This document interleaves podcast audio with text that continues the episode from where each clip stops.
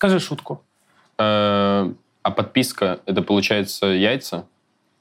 Всем привет. Получается, что так. Похоже на то. Блин, непонятно. Пояснительную бригаду, пожалуйста. Под писькой. Подпиской. Или у тебя как? Смотря меня- какая у тебя Ну да, да, да. Или у тебя над. Потому что это на отказ, да.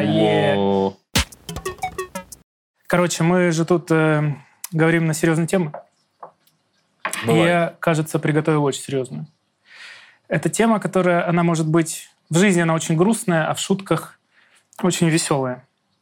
Но я бы хотел, чтобы мы спокойно к этому отнеслись. Это тема смерти, тема потери, кто как с этим столкнулся или, может, еще не столкнулся, и что об этом думает. Я просто хочу рассказать про свой опыт, почему я вообще начал ну, думать об этом, потому что именно из-за этого у меня жизнь разделилась на до и после. Э, У меня не стало отца, когда мне было 16 лет, и я полностью изменился как человек. Я повзрослел, я стал более самостоятельный, я стал, э, откровенно говоря, стал лучше как человек. Как бы это ни звучало цинично. Поэтому ну, для меня это очень важная тема. Я бы хотел об этом поговорить, вас послушать, понять, что, может, я как-то неправильно отношусь к этому или наоборот, что я не один как раз. Э, Очень интересно услышать вообще про ваш опыт сначала, а потом уже поговорить про отношение к этому. Если это слишком серьезно, мы можем прерваться в любой момент. Стоп-слово заебал. Стоп-слово «жизнь», да. Блин, у меня э, очень сложные отношения с этой темой. Я, как правило, стараюсь вообще избегать. Э, ну вот не думать вообще о том, что я, конечно, мои любимые люди, конечно. Давай, давай так начнем. С чего-то легкого. Как ты относишься, мы все комики, как ты относишься к шуткам об этом? Мы все можем про это шутить, мы знаем комиков, которые этим пользуются, но ты сама как к этому относишься? Ну, неоднозначно. Знаешь, э, короче, грубо говоря, мне вот, я заметила, что я по-разному воспринимаю англоязычный стендап и наш. Англоязычный я воспринимаю как, ну, это Джимми Карр, типа, все, что он говорит, э, ну, это как будто не здесь, это как будто где-то там, это как будто как кино посмотреть. То есть ты же смотришь фильм такой, ну, это фильм. А когда я, допустим, у нас, у кого-то слышу такие шутки на моем языке, у меня уже, наверное, есть какое-то проникновение в меня. Я иногда такая, типа, нет, так, мне кажется, так не надо. Ну, типа, Ты не готова, типа. ну, мне кажется, что... Хотя, ну, блин, я не знаю, наверное, смотря о чем. Я, я, допустим, могу шутить про свою смерть, типа, ну, и вот так и помру, грубо говоря. Ну, в каком-то, знаешь, не таком ключе. Короче, как будто это неправда. Да, Гипербола? да. Типа, это не сейчас, это вообще никогда. Это через 150 лет, как минимум. Пока вообще даже тяжело просто говорить. У меня есть история. Могу разрядить историю. Я нормально отношусь к смерти. И вообще надо... Мне непонятно, почему люди постоянно очень сильно скорбят. Понятно, это потеря там, близкого человека. Это все очень грустно. Это самое трагичное, что есть в жизни.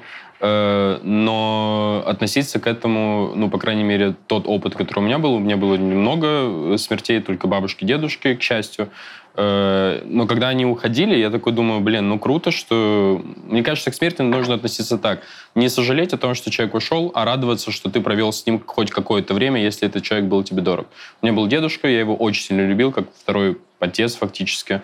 И вот э, его не стало, и я такой сел подумал, блин, ну клево, что мы с ним угорали, клево, что так было. А еще у корейцев есть такая традиция, когда человек умирает, у него берут все его вещи и складывают в огромную урну, типа, и сжигают, чтобы... У вас есть...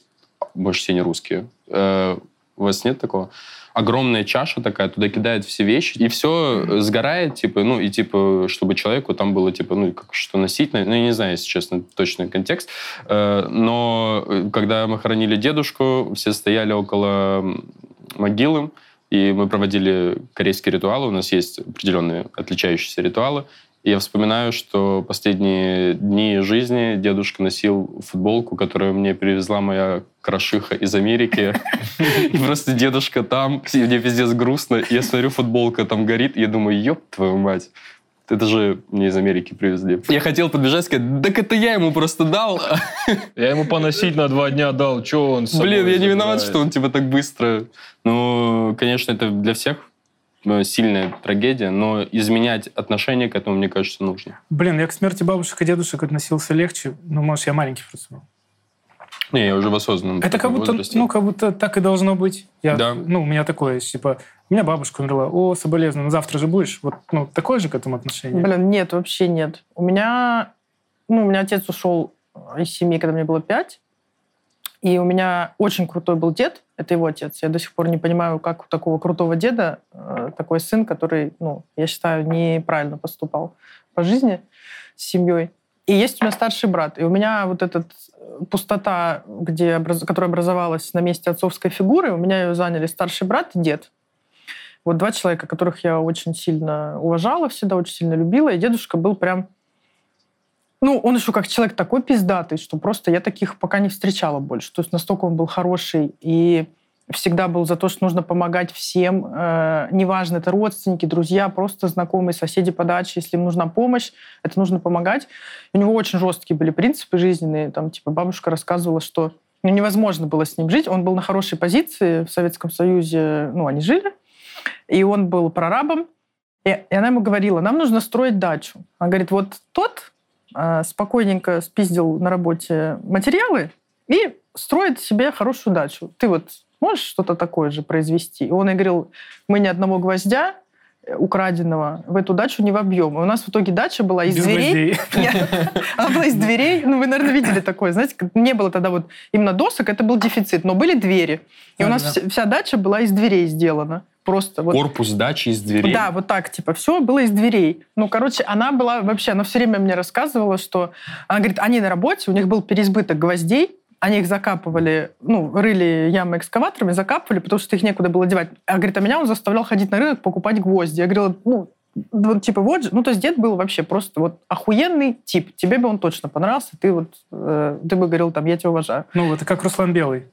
Нет, Тогда не понимаю. вообще нет. Прикинь такой, в смысле, И, короче, получилось, что мне было 20, когда дедушка умер, неожиданно. То есть он не болел, ничего, ему было 63, вообще возраст еще ну, типа, нормальный. И ну, меня перекрыло вообще просто. Я выпала там на двое суток, я только рыдала, я вообще не могла ни есть, ни спать, ничего. Мне было очень плохо. И потом я только вот в этом году узнала, что, что такое подавление эмоций, вытеснение эмоций. Вот тогда я это сделала. Я просто прорыдала там три дня, и потом все. Типа я об этом не думаю, я об этом не вспоминаю. То есть я вот с тех пор 12 лет прожила, и это ужасно. Я не вспоминаю дедушку. Вообще. ну, и- То есть я иногда такая, я, я, не, я иногда себе такая, я не вспоминаю его, я уже его так любила, надо его вспоминать. И я пытаюсь, и у меня сразу все, типа, нет, стоп. там озеро, да, сразу. Там пизда. И у меня вот этой осенью умер дядя, неожиданно молодой, 51-летний. И получилось, что, что некому было заняться похоронами. Я полетела, всем этим занималась, все это организовывала. Естественно, опять все подавила, потому что у меня тут мать, бабушка все рассыпались, я должна собраться, ну, как бы я должна все это сделать. И я потом, когда вернулась, а все, ну, я на полтора месяца, я за полтора месяца ни одной шутки не написала. Я просто не могла вообще, э, ну, мне просто плохо было тотально. И я вот тогда впервые в жизни обратилась к психотерапевту. И уже на втором вот нашей с ней сеансе я поняла, что у меня эта потеря притянула ту, которую я тоже не пережила. Я ее просто убрала, типа этого нет. И вот эти они две, и мне вообще было очень, э, очень, очень... Терапевты могут еще кайфово. сказать очень много интересных вещей, субъективных, честно говоря. Но ты можешь грустить же, поэтому... Но ты поменялась? Есть же ощущение, что ты вообще становишься от каждой... Это как какой-то толчок, который тебя отталкивает от тебя... Ну, ты, я тебе говорю, ты поменялась за, вот, за, за да, это время. у меня, э, ты знаешь, ну как, э, у нас же развитие, мне кажется, через кризисы какие-то происходят. И вот у меня пошел этот кризис, мне, вот я оттуда пошла и ниже, ниже, ниже, ниже, вот дошла до какого-то дна, и оттуда начала что-то думать по-другому, как мне как по-другому к жизни относиться, но не в плане смерти, то есть просто как-то в плане того, как я себя ощущаю. Когда у нас э, в семье кто-то уходит, э, имеется в виду умирает, э, есть женщина, которая постоянно приезжает и помогает типа с похоронами, ну типа подруга моей бабушки. И вот ей вообще плевать. Вот она, у нее там было там типа три мужа, дети, кто-то еще, и она всех похоронила, она одна единственная жива осталась, причем что она не старая. И Она она с Кореи? приезжает, нет, из России. И она приезжает и такая, типа, летает, вообще угорает. Ну, то есть вот она уже все это отпустила, она поняла, что, ну, это происходит, типа, все, ну, ты уже ничего не сделаешь, человека нет. И, типа, ну, вот просто плакать над этим бесконечно, ну, это невозможно. Нужно, типа, ты же живешь, тебе нужно дальше двигаться. Ну, это И жесткий вот она на, на приколе, да, все время Блин, все. такая жизнь была. Я вот когда была, ну, сейчас в Новосибе, хоронила дядю в ритуальном агентстве, я туда приехала с утра, и там много какой-то возни. Вот это подпишите, дайте костюм, дайте там что-то. Вот, ну, короче, какая-то возня-возня. То есть я там часа три провела. И в конце все, мы все закончили, все, мы сказали, завтра прощание в 12, все это самое, я уже ухожу, и она такая, ну, конечно, я не могу не сказать, что мы вас узнали, мы все вас очень любим, и мы вас очень смотрим. И я такая, Так вот сейчас э, одна наша знакомая хоронила мужа, и ей возле крематория э, этот похоронный агент э, говорит, я вас смотрю, мне у вас очень Карина нравится, на нее смотришь и жить хочется. Похоронный агент говорит возле крематория э, женщине, которая мужа хоронит. Я такой, ну, в целом, интересно. Вот мне кажется, чтобы быть похоронным агентом, нужно как-то вообще очень сильно у себя выстроить вот защитное стекло. Знаете, как сейчас в пандемию сделали, между тобой и кассиром в магазине от тебя что должно все отскакивать, потому что, ну, это же капец с этим каждый день иметь дело. И там женщина, она как раз такая, типа, тю-тюрю, тюрю-тюрю, что тут? Ну, как, типа, в морге работать. Думаю, все дело в привычке. Мне кажется, у меня, например, сложилось четкое ощущение, что я, я еще... Это очень банально прозвучит, но, как оказывается по жизни, что самые как будто бы простые вещи всегда банально звучат. Ну, такие правдивые. И мне кажется, что в этом плане вот мы как супер животные такие же. То есть, ну, что бы ни произошло, какой бы кризис у тебя ни произошел, ты все равно привыкаешь к любой херне. Какой бы человек ни ушел, там, э, или там, как бы не изменилась твоя жизнь, короче, ты все равно месяц, два, три, ну, ты все равно же живешь дальше. Ты не представляешь это себе, и ты сильно страдаешь, но ты все равно свыкаешься с этим. Ты все равно потом сидишь, кушаешь пиццу, смотришь фильмы, любишь кого-то, занимаешься сексом. Ты, ну, к сожалению, ты не можешь... Ну, просто мозг еще так устроен, что он защищает тебя от этой херни. Он, он, ты даже не контролишь это, он просто на подсознательном уровне защищает тебя, от, отдаляет от тебя какие-то воспоминания, какие-то мысли. Знаешь, когда у тебя произошла потеря, и ты понимаешь, что вот прямо сейчас, ну, так получается, что у тебя нет ресурса страдать. Ну, вот не получается. Конечно же, ты, безусловно, невероятно разбит, как будто бы. И ты начинаешь, наоборот, еще себя как будто бы тыкать тем, что, бля, мне что, все равно? Мне ж- так это тебе не все равно, но ты просто, ну, мы такие же существа, мы просто расположены к тому, чтобы все равно жить дальше. Мы же все, что мы делаем, это мы постоянно приспосабливаемся. Типа от простейших каких-то вещей до уже суперсовременных. Каждая новая херня, которая появляется, это появляется к тому, чтобы мы приспособились к новым условиям мира. Типа сейчас надо приспособиться к тому, что все в социальных медиа. И вот нам дают эту возможность. Также и в этом плане, в, псих- в психологическом. Но у вас нет ощущения, что есть два направления? Есть люди, которые пережили, переработали эту травму и двинулись дальше, а есть люди, которые не пережили, и они вроде как бы живут, но это все неправда. Ну вот я про это и хотел сказать. Почему я вообще об этом захотел поговорить? Потому что у меня отец э, чеченец был, э, сильный мужчина, все дела, герой. эм, И когда он понял, что он умирает от онкологии, он решил, что я не должен его видеть э, слабым. И он меня отправил э, в Турцию с соседями. Ну, типа, Надолго? На две недели, на момент, когда они рассчитали, когда его не станет, когда он начнет высыхать, прям О. типа э, меня отправили, мне было 16 лет, и меня отправили, и было очень смешно, что мама была настолько в шоке, что она ко мне, я недавно это вспомнил, я вообще охуел. Она ко мне подошла и говорит, и говорит, ты завтра уезжаешь, когда ты вернешься, папы может уже не быть, Э, я хочу дать тебе один совет. Ты едешь с чужими людьми, когда покакал, сразу смой, потом сиди, чтобы не пахло. Я клянусь, я вам клянусь. Насколько человек был в ахуе от того, что происходит. Я сейчас это что... Я всегда нахуй сейчас смываю вообще, даже дома. Это у Нади надо спросить. Да, чуть погас. М, Меня отправили, было вел- великолепные две недели в Турции, естественно, беззаботные. И я когда вернулся, в самолете мне позвонила мама, говорит, ты не успел. Э, спокойно это воспринял, доехал до дома. Все, я ни, никуда не успел ни на похороны, ни на что. То есть, по факту, я не видел ни смерти, не попрощался, этого всего не произошло. И я очень легко это пережил, потому что у меня мозг такой, так он же, он уехал. И я долго с этим жил. Сейчас я начал тоже работать со специалистом. Она как начала мне это все раскрывать. И я думал, что классно, что я это не переживал. Я такой, ну все, я избежал э, такой сильной боли. А оказывается, я ее не избежал. Оказывается, она во мне живет все эти там 13 да, да. лет. И сейчас мы только мы туда заходим. И она мне задала просто один вопрос. Вот вы когда прощались, э, а мы просто попрощались, типа, ну он не знает, что сказать, я не знаю. Что бы ты ему сказал? И я понимаю, что я не могу рот открыть, потому что все, у меня, ну все. Типа это очень, оказывается, там внутри очень жесткая боль все это время живет. Неспроста я начал заниматься юмором и шутить какие-то штуки. И защитная реакция у меня была как раз шутить про смерть. Типа я пришел в школу и такой, а у меня батя умер. Ну, типа, как будто бы мне вообще без разницы. И э, вот так на меня повлияло. И сейчас я пытаюсь с этим что-то делать. Это ужасно, на самом деле. Туда зайти, ты начинаешь себя узнавать. И думаешь, блин, лучше бы я погоревал тогда, когда это было нужно. Сейчас заново это вспоминать, переживать. Ну, а сейчас единственный вариант это вот сейчас это пережить. Ну да, я так по чуть-чуть, знаешь, дозированно, когда ты эту... Но все равно течет все это жестко. Но да. Что хотел сказать?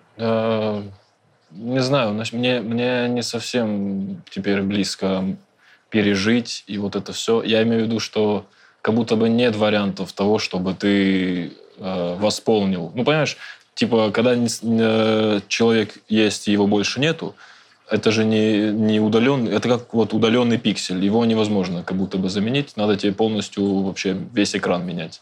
Он маленький пикселек, все, он будет вот так, что бы ты ни делал. Ну, то есть, это, это вещь, которая с тобой на всю жизнь. И твоя жизнь, ты, ты когда об этом думаешь, типа, каждая деталь твоей жизни уже, ну, по-другому.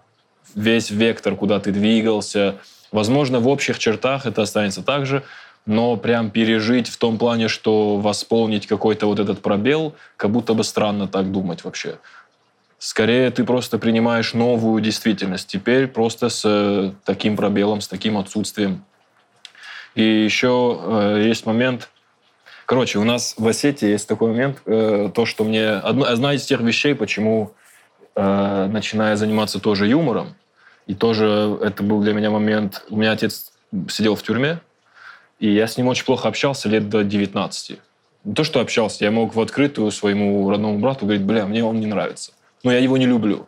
Но потом я начал заниматься стендапом, и сделал из, когда я сделал из него персонажа своего стендапа, я как будто бы пропустил через себя, что, да блин, он же, он же тоже не просто такой перс. Ну, типа, я понял, что он за человек, и мне стало чуть, короче, легче с этим совсем. Но тоже, как будто бы, когда ты говоришь что-то в, в стендапе, это такое, типа, ты как будто бы сам с собой заигрываешь. Ты такой, mm-hmm. да, я признаюсь в чем-то, но нет. Ну, типа, ты просто позаигрывал немного. Это как в, в бар прийти, угостить кого-то коктейлем и вроде бы уже расположить к себе, а потом посмотреть на часы такой, не, я поехал домой, у меня жена на самом деле есть. Вот так же ты прячешься все равно. Все равно ты на стендапе... Так же ты на стендапе прячешься за смехом людей, за шутками, за панчами. Ты же не до конца раскрываешься.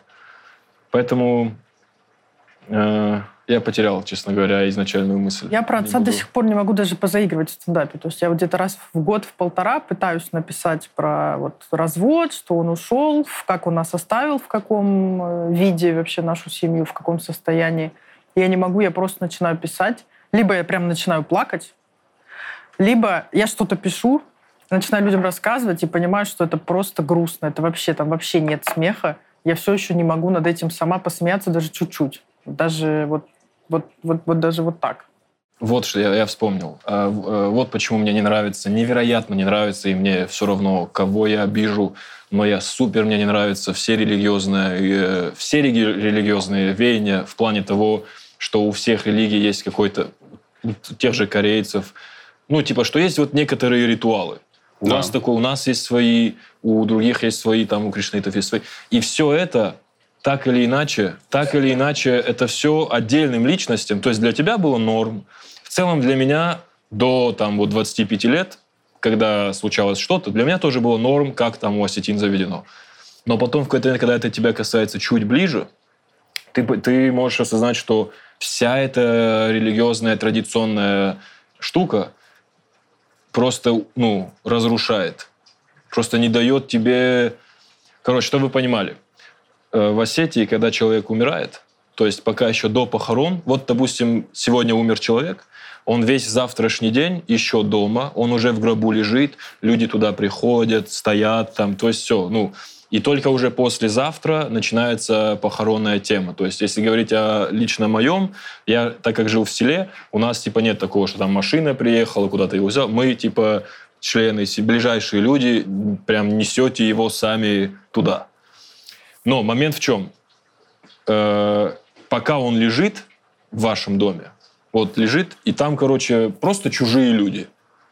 Типа ваши соседи, очень супер дальние типа, кто угодно может кто зайти. угодно, типа в основном э, старые люди, типа старые женщины в основном. Ну, у них мало и ивентов. Ты, ты понимаешь, и ты приходишь, да, да, да, и, да. и у нас это прям устоявшаяся традиция. То есть я прилетел э, домой не в день смерти, потому что я не смог вылететь. Я прилетел на второй день, и вот я иду.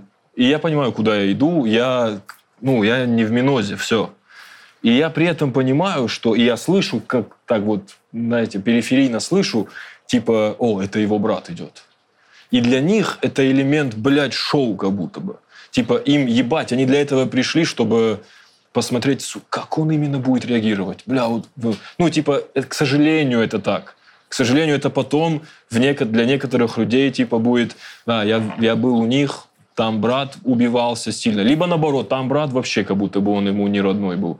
Понимаешь? И, и ты, я в бешенстве от того, что, блядь, я даже не могу быть самим собой, потому что все равно моя вот эта твоя какая-то там выучка с детства, ты такой, ну, я не могу показать, они для меня чужие люди, я такой, я должен крепиться, а по факту я вообще сейчас никому ничего не должен.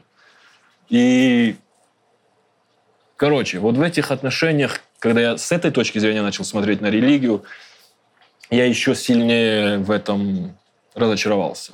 Потому что это все мешает супер обычным человеческим вещам.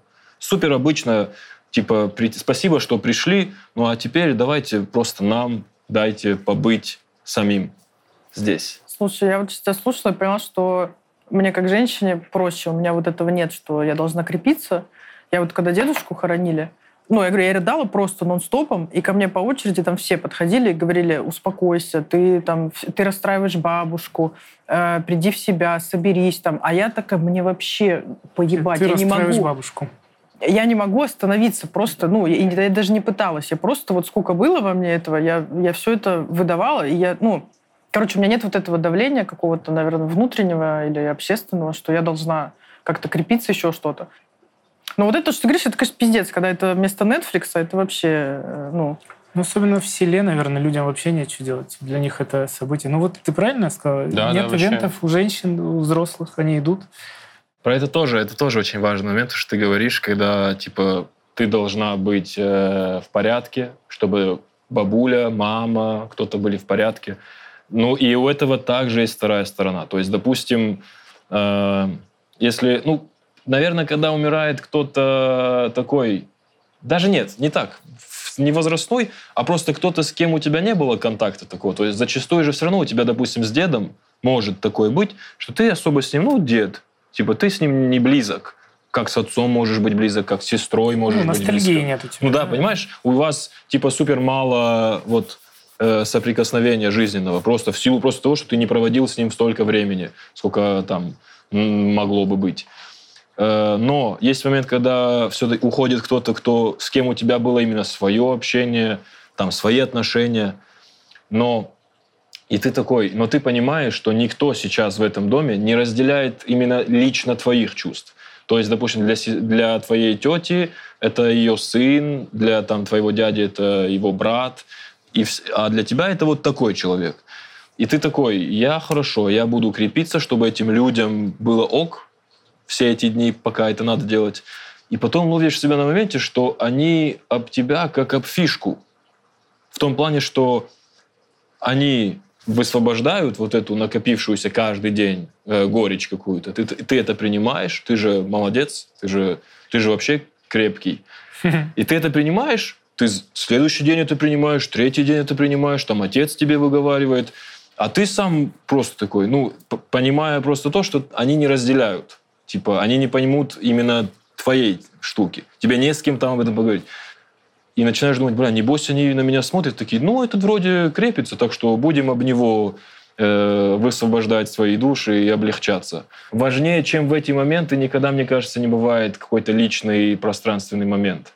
Как будто бы, не знаю, не знаю, как это устроить именно в традиционно-религиозных э, обществах, но вот в том, в котором мы здесь, это легче устроить, когда, мне кажется, нужно предоставлять людям какое-то личное пространство. Я, например, понял, что э, я понял, что у меня не было никакой такой особо видимой поддержки от каких-то друзей и всякое такое. И я понял, что, блин, кощунственно, с одной стороны, такой, блин, ну вы что за друзья? А с другой стороны, тоже лицемер, потому что мне как будто бы так было лучше. Потому что я знаю, я был на их месте, я знаю, что бля, ну сейчас спрашивать, как дела и всякая хуйня. И все будет хорошо. Типа я а такой, сказать, да, да мне сказать? вообще бы лучше одному побыть, я, мне одному намного более нормально. И как будто бы надо, надо, чтобы была такая система, где тебе дают возможность личного пространства в этой проблеме.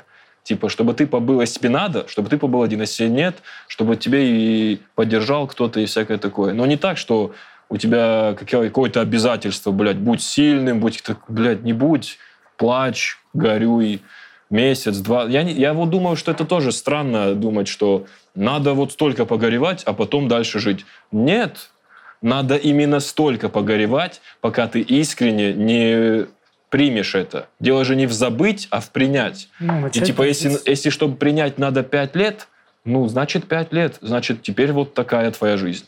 На самом деле я был на многих похоронах, именно вот э, наших э, русских. Все идет ну, ненормально, все идет спокойно. Есть некоторые вплески э, эмоциональные, которые я бы, если честно, убрал вообще.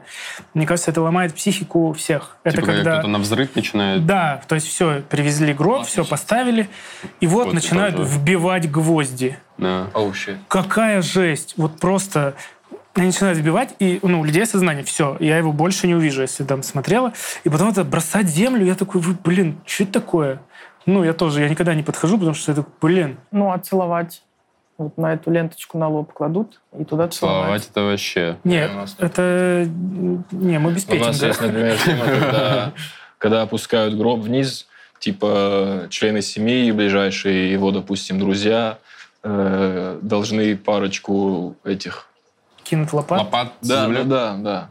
И ты такой, ну, я, бля, ну, странные, странные штуки, с одной стороны. С другой стороны, ты такой, ну, так делали очень много лет до меня, и, наверное, так надо делать. Мне кажется, они про- просто, ты настолько растерян, что это, знаешь, как инструкция что как будто делай вот так, тебе тяжело сейчас, вот так делай, короче. Да-да-да, это как, тоже по-своему будто... разгруз, когда у тебя есть, я понимаю полезность минимальную этого тоже, когда у тебя есть э, вот этот прайс, типа, ну, завтра будет вот эта процедура. Не надо принимать будет... решения. Типа, да, вот эта процедура. Есть... И в целом ты на автопилоте. Вот это, у нас с отцом была вот эта фраза, он говорил постоянно, ну, так надо. Я, говорит, уже не хочу ни Так надо, все, это, говорит, так надо, значит, так надо. Я когда... И это спасало все дни, типа, так надо. Я, короче, когда маленький был, у меня бабушки не стало, мне было 6 лет. Вот про целовать лоб я сейчас вспомнил меня завели, все ревут, я не понимаю, что такое смерть. Я зашел, и смотрю, лежит белая бабушка, и мне такие, потрогай ноги сначала. Я зашел, потрогал так ноги, и мне такие холодные, я такой, ну да. Подойди, посмотри. Я говорю, зачем? Ну, чтобы убедиться, что она умерла. Ну, я подошел, убедился. Ну, потому что все, меня, я, мы были в другом доме в соседском, меня привели, я потрогал бабушку, убедился, что она умерла, и пошел в детство обратно. Я там не доиграл. Джаба, Джаба как будто бы в 6 лет был гениальный доктор, и только пока он не скажет, слушай, ну мы не уверены, но ты в маленьком белом халате Время смерти 17.20, я в Лего доиграю, все, давайте, ребят, удачи. Ну, вот это странно. Во-первых, детей в это все вмешивать, это вообще ужасно. Да, полный отстой. Я не знал, что такое смерть, не, ну с другой ну, стороны, я, я не поддерживаю, например, когда умер мой дядя, у него осталось двое детей, мальчик и девочка, относительно маленькие, типа им было по там 3-4 года. и типа им на протяжении слишком долгого времени говорили, что он типа болеет. А его типа нету уже несколько лет. Я думаю, что все-таки чем раньше э, ты объясняешь ребенку, что такое происходит. Объяснять это кайф. Ну, типа, ну а как быть, если вот это случилось? Как, как ему сказать? Приведи меня сбоку. Ну, не заставляй А, меня типа, трогать, трогать ноги? труп, да. Да зачем сбоку? Ну да, Надо это просто другое. сказать, что люди умирают. Ну, так бывает. Вот и все. Есть э, у Диснея, не знаю, как сейчас, их политику, но до как- какое-то время точно у Диснея была политика, что в их мультиках никто не умирает. Типа такой вот смертью. Хотя Муфаса умер, но опять-таки в облаках он приходил. То есть э, как будто бы детям все равно показывают, мол, типа, не, ну там все хорошо, никто на самом деле сильно не умер. Но очень важно, чтобы, мне кажется, дети хотя бы уже через мульты без крови, без чего можете показать. Вот он, типа, все, умер, все, уснул, нету больше. Типа. Но есть же травмы. Вот из-за как раз Муфаса у меня такая травмище детская, Не, жесткая. я обожал Знаешь, как- не когда он умер. Мне было похрен, когда он умер. Когда подходит... э, Мне было очень больно, когда он умер. Переговорил. Ну, мне было нормально. Но я такой, это мультик. Но когда он подходил и говорил, папа, папа, поднимал вот эту да, лапу, это же просто травма. Кайф. Ну, это травма детская, Ну да. сильная. да. Может задеть, Да, если я, психика я, видимо, уже травмированный смотрел, поэтому я наслаждался жестко. Ну, у тебя в тюрьме сидел в этот момент. Ты такой, да, да, Да, да. Блин, он мне такие ручки присылал, пацаны, вы- вообще Ну, жестко. Из, из, из, короче, они развязывали в тюрьме носки до ниток, и потом разными цветами, об, Мгм. об просто пасту, делали офигенные О, да. узоры, Мгм. а на кончике, типа, мог быть купол или крест. Или и прикиньте, я, во вто- я пиздюк во втором классе такой, у меня купол на ручке, и я пишу, типа, домашняя работа, нахуй. Весь Семен стишочек. второй А. Да-да-да. А, оказывается, они из тюрьмы были. У меня тоже такие были. Да-да-да, конечно, из тюрьмы. У меня пенал, у меня пенал до класса четвертого был вот эта шкатулка деревянная, которую э, вырезали в тюряге, и отец прислал, типа, у меня... Я искренне недоумевал, типа, а что, у всех ракеты какие-то? У меня заебатая просто где? коричневая. Шкатулка. Супер лакированный сундук, блядь. Я такой, ну вот у меня здесь на- внутри вот это, знаешь, красная махровая херня. О. Вообще заебись. Там же хранятся обычно драгоценности старых женщин. А, а Ну тогда да. точилки Да, хранились если мои. вы грабили старых женщин, вы знаете. Я бы хотел... э, по- Вы задумались о своей смерти? Да, Да, очень много раз. Супер много раз. Постоянно практически. Я, у меня один раз было, ну, типа... Период? э, период, когда мне сложно было ночью дышать. И я спал как-то раз, ну, много раз, но вот в тот, в этот период, когда я спал, и мне было сложно дышать, я один раз так сильно задыхался, и я не понимал, что это, и мне было как-то впадло родителям говорить, что я просто на телефоне написал предсмертную записку, оставил ее на скрине, типа, если что, я, мне просто сложно дышать было, я все, отошел, типа, не нойте ни в коем случае, и вообще отпустите, и быстро, типа, идите дальше жить, ничего страшного не произошло, просто вот все.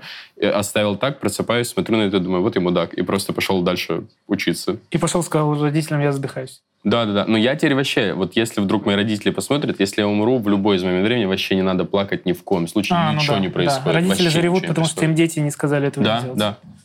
Суицидальные мысли засчитываются, а мысли о смерти? Да, засчитываются.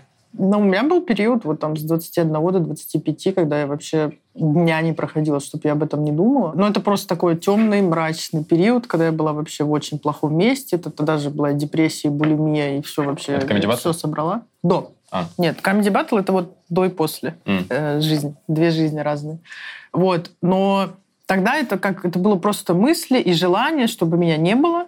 Э, Не хочу больше жить, не могу, не вижу смысла в этом. Но это были просто мысли. А когда мне было 13, по-моему, у меня же мать пила очень сильно.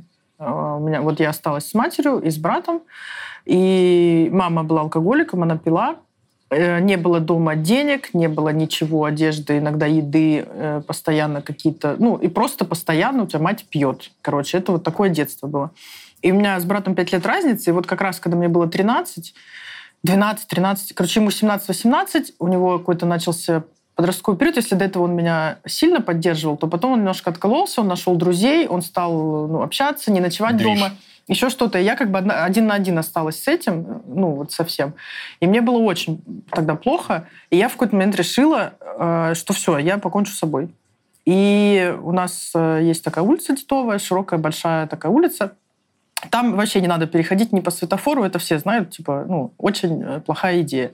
И я, короче, зимой э, решила, что я сейчас, типа, перейду вот на середину дороги, где вот эта полоса, постою, подожду, когда что-то подъедет прям очень близко, и туда прыгну. Все. Типа вот так э, я придумала себе. И я, короче, перешла, стою, я посмотрела, я, я посмотрела, что сзади никого нет вообще, никаких людей. Это еще и не переход, это просто вообще ну, непонятно какое место посреди дороги. И я дождалась пазик автобус, э, достаточно близко, ну, не слишком далеко, чтобы он не успел затормозить, и не слишком близко, короче. И я туда шагнула, и просто меня какой-то мужик сзади, э, ну, вместе с собой в сугроб, типа, прыгнул вместе со мной. У нас там, ну, спасибо, что не убирают снег. Короче, у нас эти сугробы. И мы туда упали, его не было, я не знаю, откуда он взялся, вот правда, ну не было, я смотрела, что никого там не было. Это вот все 30 секунд, блин, разница. Короче, э, он меня обматерил, этот водитель остановился, вышел, ну, хуями меня покрыл. Все там еще люди форточки открыли, тоже на меня наорали, что я ебанутая. Ну, типа, и мне этот мужик, который меня это, он говорит, ты, ладно, похуй, говорит, ты умрешь, ты решила, типа, а ты человек, про человека подумала, что он говорит, он будет жить тем, что он убил девочку. Вот, и вот все меня обматерили, короче, я встала, пошла и такая, ну, ладно, тогда жить буду, в школу тогда пойду. Вот такое. Тебя заставили жить. Да, да. Получается Спасли. Так я говорю, что для меня, ну, типа... На чувстве стыда тебя заставили. Это как киношный какой-то момент, что не было там никого. Ну, не было там никого вообще. Это был мужчина в кепке? Да я не помню, просто мужик какой-то. Это я был вообще Рома? Не, я не... У Ромы есть машина Рома был тогда в Ашхабаде, наверное. Он ездит, толкает девочек с проезжей части. Короче, это вот была единственная именно попытка. А вот тогда просто было плохо и не хотелось жить, когда взрослая уже была. Ты думал о смерти? Э, Да, но не суицид, нет. Я просто думал о том, что я могу умереть. Я- Ну, у меня же были панические атаки очень долгое время, поэтому... У меня был момент, когда я уже просто принял ситуацию. У меня был момент, когда панические атаки дошли до своего такого катарсиса. Это я месяц, весь январь не выходил из дома вообще.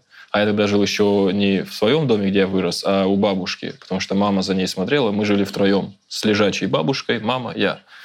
И как раз вот прям как будто бы как этот часы с января все меня так сильно накрыло. То есть обычно мне я закидывал какое-нибудь лекарство, там чуть-чуть подсуетились надо мной, и я в порядке. А теперь стали приступы, когда все, я не справляюсь, мама вызывает скорую. Буквально каждый день у нас бывала скорая. Все, ну, по-любому. Пока укол не сделают, я все, не могу успокоиться. Я не сплю, я не ем. И я за месяц скинул 27 килограммов. Я уже не мог спать типа на боку, потому что мне кости больно было. Ну, в общем, и в один из разов, когда приехал, приехали мед ребята, ну, мать уже, естественно, у меня мать такая еще сильно утрированно переживающая. И а мне сделали укол, и, видимо, врач решил, что я уже уснул, а я еще такой был в сознании. И они разговаривают с матерью, мать там, типа, в истериках, типа, ну что, как, вот каждый день вот так уже, что делать?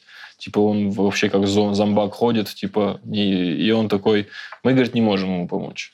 Типа, у него, говорит, не, фи- не физиологическая какая-то проблема, типа, у него, говорит, здесь, и, но, говорит, сейчас у него уровень стресса такой, что если, говорит, так продолжится, то у него в любой момент может отказать любой из органов вообще. Потому что такого уровень стресса сейчас у организма. И я, а это услышал, они вышли, закрыли дверь, я- а я лежу, мне было тогда 19 лет, как раз перед переездом в Москву. 20, 20 лет, да, 20 лет. И я такой, на полном серьезе, абсолютно без вот этих, без романтических каких-то, а вот именно такой, так, что я там успел? Я прям явно представлял, кто придет. Я такой, ну, вот эти наши традиционные О, похороны. я вот об этом Блин, простите. Спасибо, спасибо, спасибо. Обработайте Зою, пожалуйста. Да, и как будто бы, опять-таки, эгоистичная человеческая херня, но я такой, блин, я не увижу это все. Я не увижу, кто придет на мои похороны, не увижу, как они вообще там будут без меня. Достаточно ли я был, типа, важен, чтобы они хотя бы немного погрустили. Ну, мне было 20 лет, я такой, да что вообще... А ты, все же представляют это, да? Все. Я вот представляю, кто будет реветь, а кто такой. Я обижаюсь Конечно, на людей, это которые в лучшее, моих, что может быть. в моих фантазиях не ревут. Я такой, Лучшие ты, сука. фантазии подумать о том, кто будет Да, плакать над да. тобой, Так это классика. Обожаю. У меня Слава. Досмухаметов всегда плачет. Я всегда думал о том, что, бля, бывшие придут, бывшие придут поплакать. Ну, у Ну, тебя не такой большой дом, перестань. Ну да. О, Да Ну, у него не огромный же. А, да, точно. Большие. Да, я всегда... Ну, я думал о смерти, но это скучно, на самом деле. Просто думал такой, о, вот бы умереть. Это сейчас, кстати, период. Ну да ладно. Да реально? Ты сейчас думаешь о смерти? Я не думаю о смерти, я думаю о том, что раньше, короче, э, есть большая разница. О, короче, сейчас объясню. Я раньше, когда представлял, что я умру, у меня, блин, по маминой линии все от сердца умерли, а у отца онкология. Ну, у меня там шансов мало, конечно, седым повыступать, скажем так. Я раньше, когда представлял, что умру, я буду грустить, что я первый ушел с вечеринки, все остались, и такие они и продолжают и мастурбировать, и любить друг друга. Я такой, блин, а я умер. Ну, и, а сейчас я такой, да ну я и пожил. А мне нравится, на самом деле. Вот я до 30 лет пожил, ну как-то. Я не собираюсь умирать. Мать, это до матери дойдет. Я не собираюсь, но в целом я такой, ну ок. Свою смерть проще принимаешь. Блин, Так нет. на себя то Тебе вообще плевать, плохо конечно. будет, когда я умру. Так, э, естественно. Ты уже будешь длинноволосая. Я про то, что хотела сказать, про то, что у меня, наоборот, вообще другое отношение. То есть раньше у меня ничего не было в жизни, ну, как мне казалось. У меня все равно были друзья, у меня была семья, но вот ни реализации, ни какого-то дела, ни понимания вообще, что я, зачем я ну, нужна и так далее. Сейчас, э, ну, мне пиздато. Короче, что скрывать, мне сейчас моя жизнь очень нравится. У меня есть ощущение, что я набрала, ну, э, набрала какие-то обороты, я сейчас, у меня больше возможностей, я могу это делать, это делать, это делать. И мне сейчас пиздец как жалко будет умереть. Мгм. Я такая, ебать, я еще надкаста только два выпуска сняла. Там я еще Неплохо. хотела там Неплохо. сольник, я хотела еще что-то, еще вот это сделать, вот это сделать, там побывать, это Сольник сделать. это суп какой-то? Да-да-да. Да. Младший брат рассольника. Рассольника Чебдарова? Короче, мне сейчас вот... Я сейчас даже не хочу об этом думать, потому что мне просто очень жалко свою вот эту жизнь, которая сейчас, ее бросать. Я такая, я здесь еще могу покайфовать и что-то сделать классное, то, что мне будет нравиться. То есть она мне, наконец-то, начала нравиться, моя жизнь, Мгм. последние годы. Ну, видишь, да, такой подход. Ночного. Я, я понимаю, абсолютно полностью понимаю, и у тебя есть все предпосылки для этого. Типа, ну, все банально, опять-таки, просто. Типа, ты хорошо живешь, тебе жалко умирать. Ты как бу- И из этого как будто бы должно следовать, что если ты не очень хорошо живешь, ты такая, ну, типа, могу и умереть. Но на самом деле же нет. Ну, типа, очень многие люди... Вот я, вот смотри, как раз, почему очень многие люди. Вот я. Я, например, не могу сказать, что я очень много сейчас могу делать, я там набрал какой-то оборот. В целом мне нравится все, что происходит, но я не могу сказать, что я там типа пиздец как доволен. Но при этом все равно я такой, да-да, было бы жалко умереть, я бы не хотел. Потому что всегда есть предвосхищение событий, всегда ты такой, могло бы, наверное, вот это случиться, а я и вот и нет. Вот мне тоже жалко не, не увидеть, не прожить то, что там еще есть. Типа, я не знаю, что это, но я такая, я не узнаю, ну, что там могло еще быть, что я могла сделать. Да потому что сознание человека эгоистичное. Оно, типа, не позволяет тебе даже заикнуться от- о, том, что, типа, чтобы ты отпустила все легко. Потому что твоему сознанию, ну, вообще любая мысль притит о том, что, типа, его не станет. Оно хочет жить, оно хочет все узнать, оно хочет везде успеть. Поэтому такой мысли, что, типа, да, я решила, что нормально будет, если я... Ну вот как Игорь это говорит, типа, я такая... Это точно Нет, нездоровый слушай, ну я момент. сейчас в этом нахожусь просто. Через год, допустим, я вам скажу, о, я такой херней занимался. Сейчас просто вот так. Ну, знаете, что ты в этом находишься. При том, что когда мне... Ну вот в чем в этом? Ты говоришь, ты в этом находишься. В чем ты находишься? Вот смотрите, вы говорите, плохо живешь и хорошо. Это, ну, как-то размыто. Я считаю, что вот есть твои запросы, и если ты живешь, ну, выше, чем твои запросы, неважно, бедный ты, богатый, счастливый, одинокий, неважно. Я знаю очень много людей, которые зарабатывают 12 тысяч в Шадринске, они счастливы от того, что есть пятница. Ну да. Они действительно счастливые люди, у них есть семьи, и их не интересует, эм, что они делают что-то не то. У них минимальные запросы, и они дают себе чуть больше, чем эти запросы. И, как вы говорите, я переехал сюда, и у меня есть почти все, что я хочу. То есть я в любой момент могу прийти, что-то взять, несмотря на цену, просто я это беру. Я могу пообщаться с людьми, которых люди видят через экран и мечтают с ними, ну, там, хотя бы сфоткаться. У меня все это есть, но как будто это все меньше, чем мои запросы для моей радости. М. То есть я встаю с утра, и я такой, раньше вставал такой, сегодня матч Реал Мадрид, или сегодня пойду на ЦСКА, или я пойду играть в баскетбол, или сегодня там что-нибудь произойдет. Я такой, о, я живу ради этого сегодняшний день, или жду конца недели ради этого. Сейчас я встаю такой, это все будет, но это все просто будет. Это я проведу время, которое меня никак не будет радовать. ну, понимаешь, у меня пропали вот какие-то яркие цвета у моих дел. Я спрашиваю у Нади, а чем я раньше занимался? Она говорит, тем же самым ты смотрел YouTube. Но ты радовался, что смотришь YouTube. Я такой, вау, по первой доте новый летсплей. Что меня радовало? Это я не разбираюсь, но это похоже на кризис среднего возраста, когда тебя перестают радовать вещи, которые тебя радовали всю твою жизнь, и сейчас просто у тебя происходит какая-то перестановка ценностей, как, ну, типа, ты должен просто как будто бы это Ну, подождать. органично, да, пережить. Ну, я жду, жду, я ничего, я ничего Да, не это пресыщение просто. Если я умру, я не расстроюсь. Вот я о Мысли, чем думаю. мысли о смерти это нормально, но если вас они посещают, надо, наверное, обратиться хоть к кому-то с этим. Ну, просто какой-то дисклеймер, потому что, бля, это жестко. Ну, мы же тут несем э, какую-то функцию разгрузки. И если смотрит человек, который тоже об этом думает, это нормально, но не нужно... Я бы сказала точно на своем опыте, не нужно три года в этом жить и э, отрицать, что тебе нужна помощь. Потому что в итоге она тебе все равно понадобится, ты просто просрешь три года. И ты за это время можешь что-то с собой сделать. А вот вопрос, самоубийство Дань. это сильный поступок или слабый? О, Потому что это это вообще такой спор э, вообще непонятный. Потому что ты, типа, вроде как это сильный поступок, ты себя Как жизни сильный? лишаешь, охуеть, а и Это вроде и слабый, в потому что ты моменте. сдаешься. Сильный поступок в моменте, потому что сложно это сделать. Решиться на это. Да, Ну, да, вообще это же слабый. вообще... Это слабый. Да? Ну, это как э, Я ливнуть в просто не игре. знаю. Ливнуть в игре. Представляешь, ты проигрываешь 5-0, Да. и ты такой, ну и нахрен тогда. Ну, если это, это не игра же, это жизнь. Ливнуть в игре очень легко, а в жизни покончить нелегко. Ну, это просто масштабы разные. Но это слабость. Выйти, не доиграв матч, это слабость. Но Я это не согласна. матч, вот в чем дело. Ну, я согласна с метафорой. Ну, э, посыл, да. Игоря. Э, Ты не смог пережить то, что... Ну, короче, э, мы тут, наверное, вряд ли будем какую-то веру, религию обсуждать, да, но все равно вот просто зафиксируем, что у меня есть некая достаточно сумбурная вера в какую-то высшую силу. А у нее нет названия, у нее нет конкретной принадлежности, куда я хожу, плачу деньги, ставлю свечки, этого нет. Но я не считаю, что есть только мы, я считаю, что есть что-то больше. И для меня вот раньше выйти из чата, это ты не смог перенести то, что было на твою долю выдано. И я думаю, что оно не просто так было выдано каждому из нас, а а для чего-то, для каких-то уроков. То есть это путешествие, оно не просто так. И э, когда мне было очень плохо, мне казалось, что это единственный логичный выход, просто слиться, потому что у меня не было сил эту жизнь жить.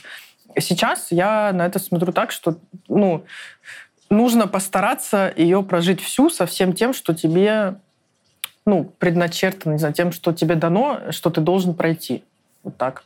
И ну, слиться, это значит сдаться, значит э, признать, что ты не смог это сделать. Ты имеешь право это делать. У меня всегда агрессия. Вы знаете, недавно был поступок одного человека, Мгм. нашего общего знакомого, и у меня было очень много агрессии на это. Нет, я про того, который не инициировал. А, Ну, который действительно убил себя. И у меня было да, у нас знакомый убил себя. очень много агрессии на это. Хотя, казалось бы, меня это вообще никак не трогает, но ты себя с этим соотносишь. Я не понимаю, почему, кстати, я злился. Но я считаю, ты слабый, если ты м, Так это уж оставил твои что-то. проблемы какие-то. Почему-то ты злишься, он сделал, сделал. Это мои проблемы, Да, да. Да-да-да, это как у Луи, типа, почему Вообще. дети плачут в, в самолете, потому что геи женятся и любят друг друга. Дети поэтому плачут. Типа, это же из-за этого, конечно же, они... А, Если ты оставил э, семью, Ну, это да. это как бы... Я бы так не хотел. Мы, ну, мы же никто никому не принадлежит, ты же правильно говорил в одном из наших выпусков. Кстати, Да, все, да. все надо посмотреть, которые есть. Поэтому... А вы верите в загробный мир? Блин, Сложно. э, Тяжеловатый вопрос для меня сильно. Я могу что- начать, потому что я Конечно. дольше всех вас живу, и дольше всех, получается... Ну, просто... Нет, я просто имею в виду, что... Горец Яровицына. Да, блядь. Короче, у меня из-за того, что я старше, уже э, больше лет я это обдумываю, потому что я очень рано начала, там, в подростковом возрасте, я начала задумываться, почему у меня такая жизнь. Ты, ну, я изучала, как сказать, когда какой-то пиздец происходит, ты же пытаешься найти в этом какую-то логику, потому что так сознание устроено. Если я понимаю причину, почему мне плохо, я могу тогда с этим жить. Для меня вот самое худшее это не понимать, что происходит. И я пыталась, я изучала там э, православие, индуизм, буддизм, я пыталась найти какое-то обоснование, почему у меня вот так в жизни происходит, и, ну, и в чем, короче, причина. И Сейчас. Рыгнул? Давай я создам какой-нибудь звук, если надо. Короче, я искала этот ответ, и самое близкое мне из того, что я, из всего, что я нашла, это... Подожди, тут Игорь выпал. Я просто 15 минут думаю, когда мне. Оно так надо было просто... Да, да, да. Надо было просто попросить э, паузу. Сейчас. Ну, дольше живет, видишь, больше опыта. Короче, самое близкое мне из всего, что я... Я не говорю, что я тотально в это верю, но самое близкое мне — это буддизм. Потому что, во-первых, там нет... А какой именно? Их же там... Ну, В оригинально. целом? Не тибетский. Вот, Мгм. как, знаешь, тибетский, он такой более... Ну, он тут он больше на религию похож. То есть есть буддизм, который вот э, все хипстеры... Дзен вот, где? вот эти Про все... принятие, и- типа вот где там- йога, борода и э, зеленый смузи, вот этот Я буддизм. вот этот буддизм. Их концепция в том, что э, загробной жизни нет, ты снова рождаешься в этом мире, ты снова рождаешься в этом мире. О, И в чем, короче, ну, я сейчас никого, естественно, не убеждаю, но просто вот один из моментов, который меня там цепанул, э, в одной из книг я прочитала, что до 14 лет э, у нас мы проходим в жизни э, это ну, как, как сказать, это то, что мы заработали в прошлом. Вот до 14 лет, да, в прошлую жизнь, такие в твоей жизни будут первые 14 лет. И я такая, ебать, потому что мне исполнилось, ну, типа того, себе. мне исполнилось 14, у меня мама бросила пить, чего до этого она, соответственно, 600 раз предпринимала попытки, это никогда не получалось. Она перестала это вообще просто. Вот мне исполнилось 14, все. Она перестала пить. Я еще год не верила, я перерывала все ее вещи, искала бутылки, где она раньше их прятала, пустые. Короче, вот через год, когда уже мне было 15, я поверила, что все, реально это все прошло. И ну, понимаешь, как вот мне было, вот реально мне вот это нужно было, потому что я не могла понять, почему, если я верю в карму, я не могла понять, что я могла успеть сделать там за первые пять лет своей жизни, что дальше вот такая хуйня начала происходить, я этого не понимала. И тут я это прочитала, и я такая, ну, в целом, я могла, конечно, говнять в прошлой жизни, какой-то понаделать э, дичи, за которую я вот эти 14 лет расплачивалась. И дальше, ну, вот этот момент, ну, и бедность стала не такая бедная, все равно, конечно, бедная, но не нищета, короче, не вот совсем. когда- Ровно 14 лет. Да.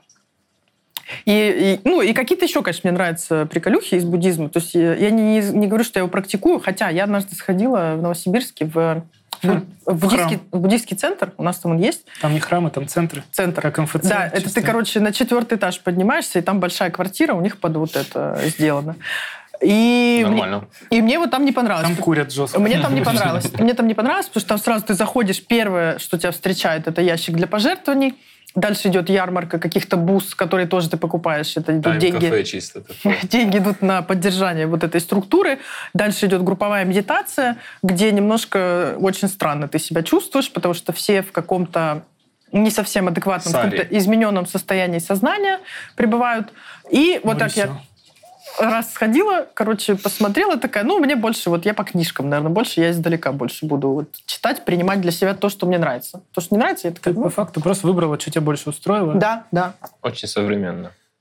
Правильно. Так как, удобно. как удобно. вещи в Они еще вегетарианцы, мне вообще сразу Почему нельзя вообще. собрать свою религию, да? Мне вот у этих вот это нравится, у этих вот Можно. это. Можно. А вот эти меня убьют Можно. за вот эти слова. Просто ты должен достаточно людей собрать и зарегистрировать ее.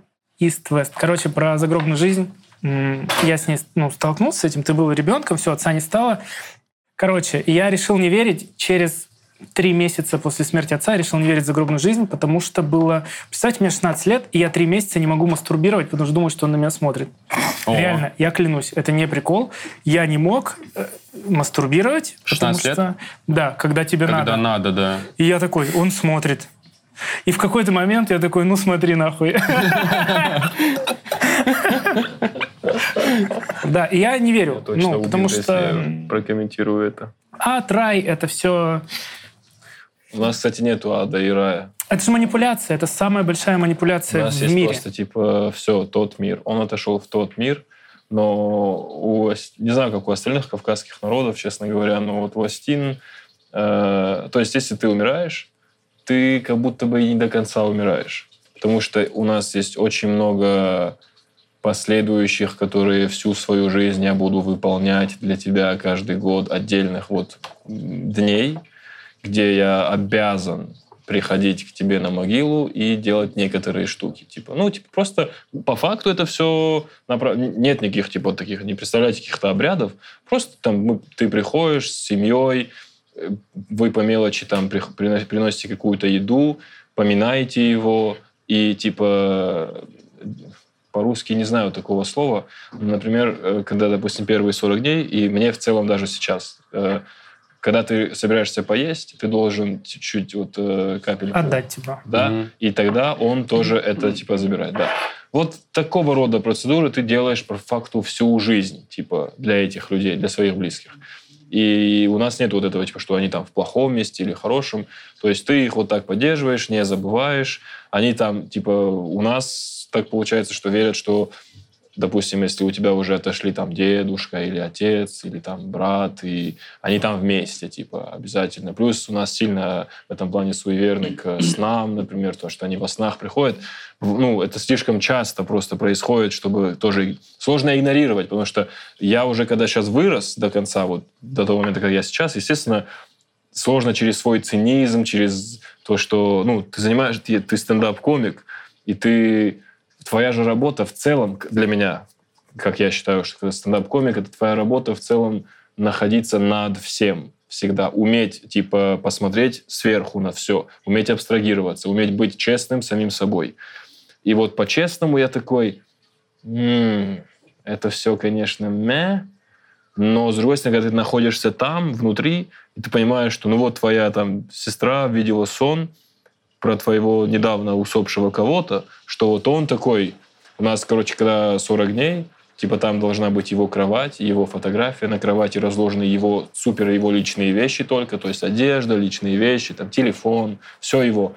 И рядом стол, где просто всякая еда, которую он любил кушать, и ты должен, нет, нет, это все кушать, ну, и там цветы. И вот был момент, когда, типа, кто-то из родственников видел сон, что, мол, цветы, видимо, завяли, и он такой, блин, может, говорит, уже кто-то уберет, оно у него сон, типа, где он жалуется, может, где-то кто-то уберет эти цветы уже, они, говорят, завяли. Типа, никто не видит, всем все равно, типа, и ты такой, блядь, ну и сложно игнорировать. И сложно игнорировать, когда, как только происходит э, это лично с тобой, когда у тебя кто-то сильно близкий, ты такой, ну, ты вот в этой дилемме своего, если ты до этого момента был таким вот умником циничным, ты в этой дилемме типа, блин, если я не верю в это, то как будто бы все, его и действительно и нету.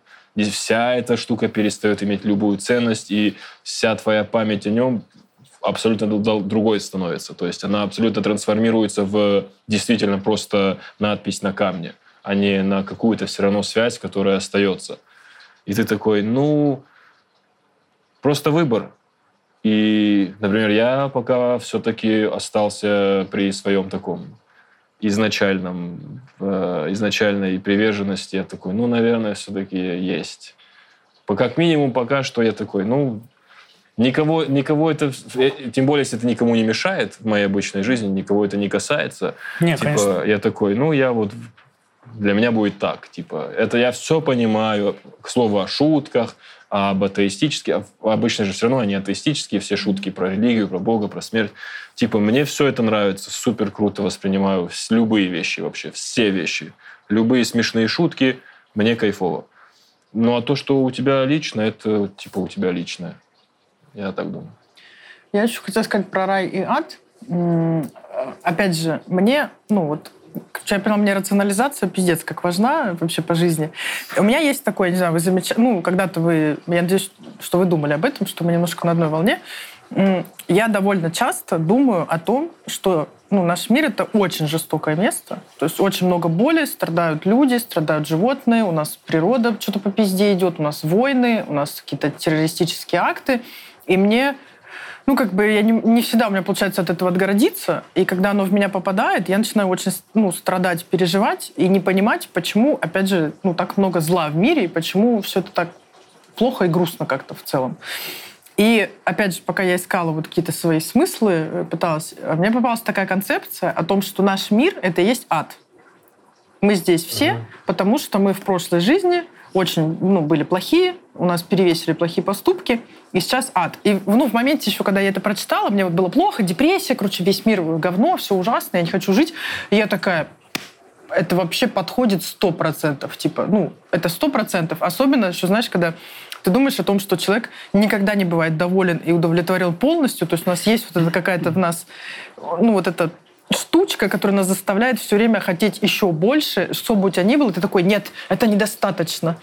Мне надо еще больше э, денег, мне надо еще больше женщин, там, мужчин, мне надо больше завоеваний, мне надо больше славы. То есть ты невозможно удовлетворить себя вообще, просто невозможно. И с этой точки зрения, ну, э, я не, не, как бы я полу всерьез сейчас, полу нет. Э, смотря как вы отреагируете. Короче, я такая... Неплохо. Сижу одной жопой на Мы над тобой смеемся очень сильно. Короче, вот. Э, Но иногда в какие-то моменты, когда у меня такое настроение вот грустное, что, блин, опять вот все кошки бездомные, люди несчастные, дети болеют. И я такая, вот это объяснение, оно сюда вписывается прям очень, что вот это ад. Мы сейчас с вами тут. Да, я это тоже читал, как будто бы видел. И, ну, тоже это из тех вещей, которые супер относительные. Ты потом думаешь про каких-нибудь людей, которые, знаешь, живут невероятно. Не, а потом ты просыпаешься, солнечный день, и ты такой, так все пиздато. Короче, э, про загробную жизнь, э, мне кажется, никто из нас не знает, потому что никто ну, не умирал. А кто умер, тот узнал. Потому что даже те люди, которые попадали в летаргический сон или что-то такое, они же все равно потом возвращались. А если ты возвращаешься, значит, ты не умер окончательно. Кто умер окончательно, тот знает. Мы никто не знает, понятия вообще не имеем. Блин. Это первое. А второе вот что. Короче, про рай и ад, про концепцию рая и ада я нашел э, цикл, типа, это вообще, это пипец как интересно. Короче, волжские ученые в 96-м году в каком-то производили э, спиритические сеансы с четвертым измерением. Есть, типа, четвертое измерение. Э, это, типа, в, внетелесная энергия, которая живет параллельно нашему миру, и с ними можно связаться через трансляторов. То есть они кладут мужика, этот мужик уебищная съемка, только одно видео в интернете, все остальное, внимание, задокументировано в вордовских файлах, которые можно скачать. Это просто масса текста. И этот чувак, если интересно, посмотрите, это разъеб, называется «Реальный контакт с тонким миром». Чувак ложится, его вводят в транс, он вот так махает рукой полтора часа, и чувак, когда его, ну, типа, вводят, он такой, он разговаривает обычно, вот как мы с вами, с ужимками, с какими-то словами-паразитами, он ложится, начинается вот этот маятник, и он вообще абсолютно чистой речью отвечает на все вопросы. Сидят несколько профессоров, и они его спрашивают, что вот это? И он им отвечает, это так, это так, это так, четко все по полочкам, это такой ёб. И этот чувак сказал, они говорят, что такое рай, что такое ад. Они такие, нет рая и ада, типа, это вы себе сами придумали. Есть просто многоуровневая, многослойная, типа такая, ну, как условно говоря, башня. То есть мы сейчас просто где-то находимся, выше нас мы считаем раем, но для кого-то это ад. И это настолько меня сильно впечатлило. Вот, пожалуйста, со мной даже поговорили, вон, включили свет. Здорово. Ты говоришь измерение. правду. И настолько это удобно, прикиньте, реально, вот типа, вот мы сейчас, типа, для Как кого-то в раю, «Платформа». для кого-то в аду. Да, ничего нет, и все есть. Ом, Ничего нет, есть. Это фильм современная Россия. Как фильм «Платформа» абсолютно бессмысленно, ты имеешь в виду? Я считаю, это очень смешно. Не, ну там вообще... Мне нравится фильм «Платформа». Мне не нравится, что там нет конца. Я ненавижу все с открытым финалом. Я если Ну. смотрю какой-то фильм, а там в конце открытый финал, я иду во всех сервисах, ставлю единицу, пишу, что это хуйня собачья. И вообще я считаю, что режиссер, который, э, ну, сценарист, который не придумал финал фильма, он не сделал свою работу. Типа, скажи нам, э, они спаслись, или скажи нам, они сдохли. Это как кода с рефреном, да? Это просто как говна кусок. Вот что это Как такое. кода с рефреном. Если ты не дал мне какой-то финал, я обосру вообще этот фильм и всем буду говорить, не смотрите, это хуйня собачья. Так, что мы выяснили за два подкаста? Отношения, без- бедность, все это хуйня. Зое не нравятся только открытые финалы, потому что это самая яркая реакция. Да, умирали, да, мы были нищими. Открытый Я хотел финал. убить Вы себя, что, открытый финал. Кто нахуй оставил? Я предпочитаю буддизм. Ты что, сука, не дописал сценарий? Я Блядь, тебе ты работу сделал свою нахуй? Сейчас Червен уже пять минут что-то отыгрывает, а мы не обращаем Ты внимания. отыгрываешь? Да нет, я пиздец как хочу пописать. Я тоже, я тоже, честно Я говоря. там снизу показываю тайм-аут. Пожалуйста. А я думала, Все, ты я без будешь... разрешения ухожу, я больше не могу. Это Я сумасшествие. А я тогда покурю, раз уж такое дело, пока все писают. А если бы во- вот был момент э, кого-то вернуть, ты бы согласился? Что можно вот одного кого-то вернуть? Слушай, ну я бы отца вернул. Ну, типа, его не стало, я стал Ну вот комиком. прям всерьез. Конечно. Ну смотри, ты прожил вот этот путь, а потом ты сейчас возвращаешь отца и такой, смотри, отец, теперь охуенный телек есть. Или что ты ему скажешь? Не, ну просто я стал, сформировался, благодаря ему был толчок, я до сюда дошел, и они с мамой, во-первых, я переживаю за маму, она одна, а тут будет человек, во-вторых, я скучаю по нему, действительно. Я перестал его идеализировать, это обычный человек. Я сейчас знаю, что теперь я главный.